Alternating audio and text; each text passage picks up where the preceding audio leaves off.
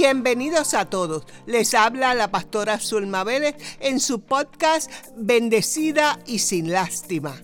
Este podcast está diseñado para traer una perspectiva diferente a nuestro caminar con Dios. Oro y espero que esta palabra llegue hasta lo más profundo de su alma, toque su corazón y le inspire a transformar su vida con la ayuda del Espíritu Santo. Comenzamos nos pasa, que en estos tiempos se nos, se nos olvida que Jesús está vivo porque Jesús vive en mí.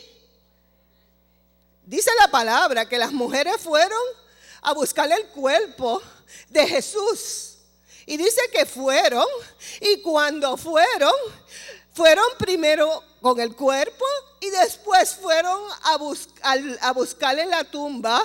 Dice que al tercer día regresaron las mujeres para preparar el cuerpo y la tumba estaba vacía. Dice así la palabra, que la tumba estaba vacía. ¿Usted sabe el amor que le tenían esas mujeres al Señor?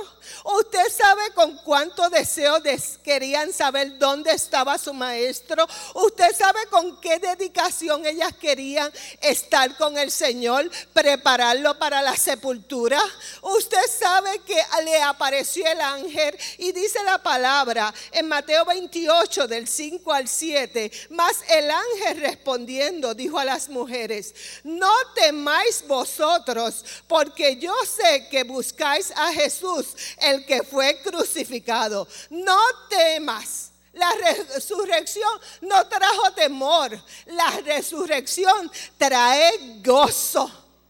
Cuando sientas temor porque las cosas van mal, bien mal, cuando sientas temor porque las cosas no funcionan, cuando sientas temor, piensa que Jesús está contigo porque Él está vivo porque Él ha resucitado, porque Él está al alcance de mi voz, porque su palabra me dice, clama a mí, yo te responderé. Porque yo tengo esa facilidad de que aún sin celular puedo el Padre oírme.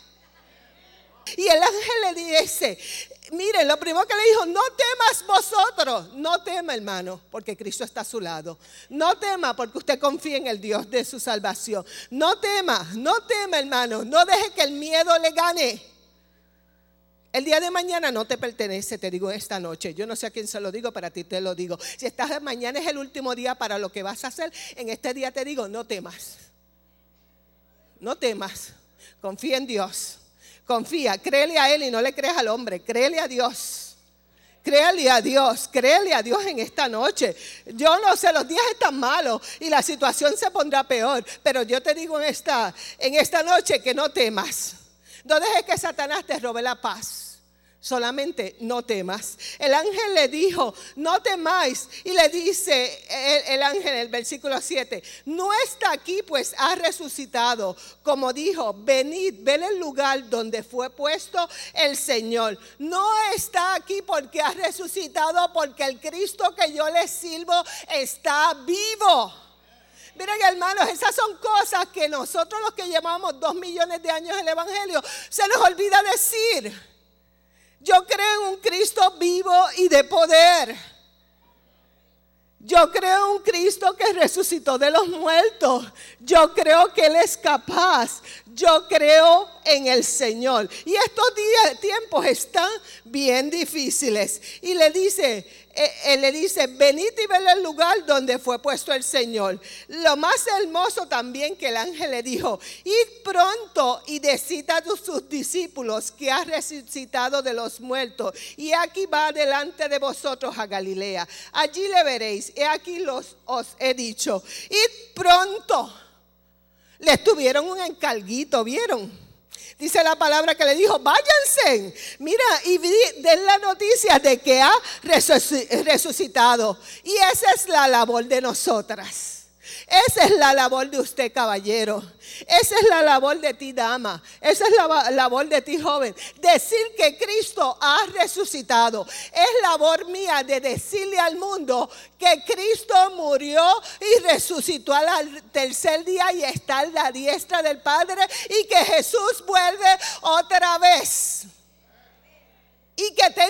Que esperanza, porque si me muero antes, la palabra misma me dice que, que, se va a sonar la trompeta y dice que aquellos va a haber provisión para aquellos que hemos muerto en Cristo. Y la palabra nos da provisión cuando dice, sea que vivamos o sea que muramos, del Señor somos.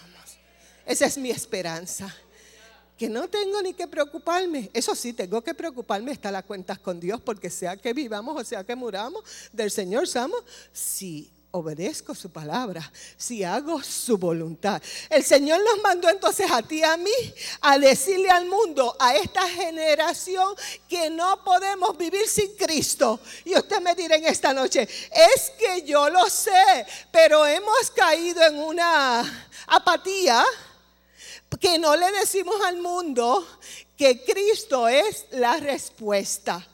Y es tiempo que nosotros seamos vasos utilizados. Porque usted sabe qué pasa, que muchas veces nos emocionamos y nos quedamos en la emoción y no actuamos.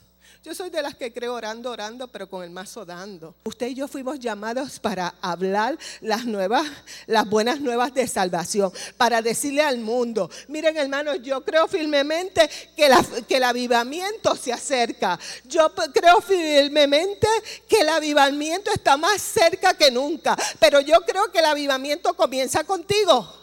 No es con los músicos, no es con la predicación, es conmigo, en yo creerle a Cristo, en yo reconocer que Él tiene poder, en creer que Él hace milagros, prodigios y maravillas, en creer que Él me va a usar a mí, en estar conectada con el Señor. El avivamiento tiene que comenzar conmigo. No qué es de Pastor Jeff.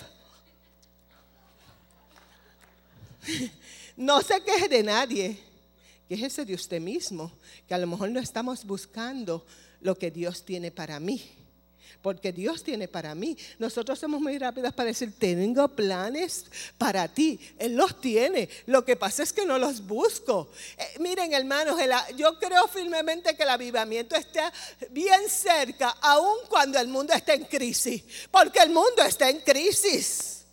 Ahora mismo el calentamiento global, eso está en todas las noticias, se están derritiendo Alaska, este, la Antártica, eso es como el tema de todos los días. Pero yo todavía creo que viene un gran avivamiento.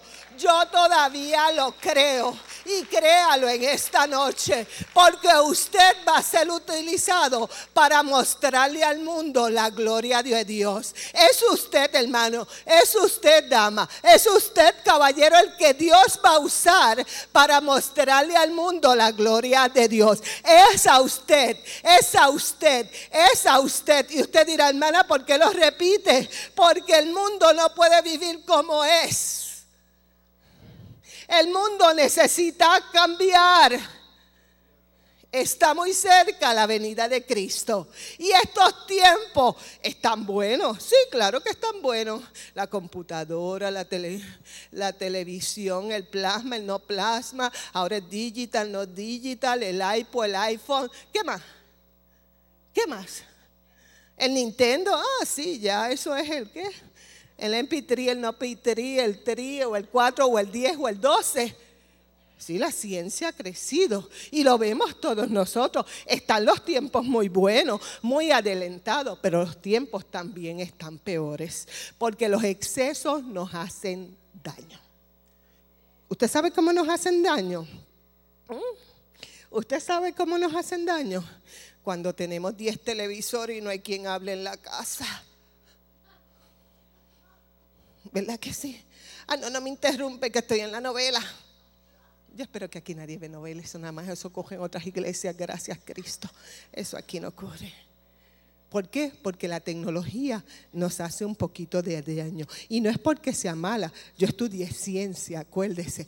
No es porque sea mala, sino que nos hemos ido alrededor de todo lo tecnológico y lo básico, porque en los tiempos de antes había un televisor en la casa y si se podía ver, se tenía que sentar usted en el piso, si no y si no, no había ninguno y teníamos que conversar hasta la amanezca con una tortillita y un cafecito, ¿verdad que sí?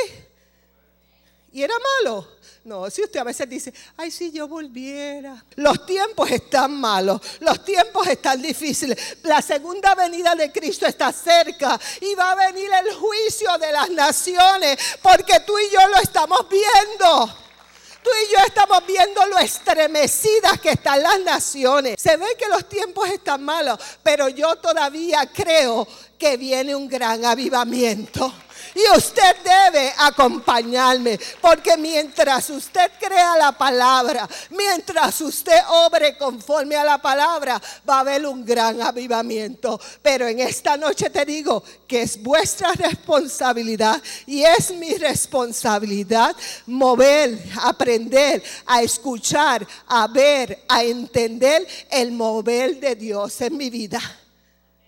No es responsabilidad de nadie es mi responsabilidad individual. No es responsabilidad de mis hijos, no es responsabilidad del pastor, es mi responsabilidad. Y yo en esta noche te quiero decir que Dios cuenta contigo.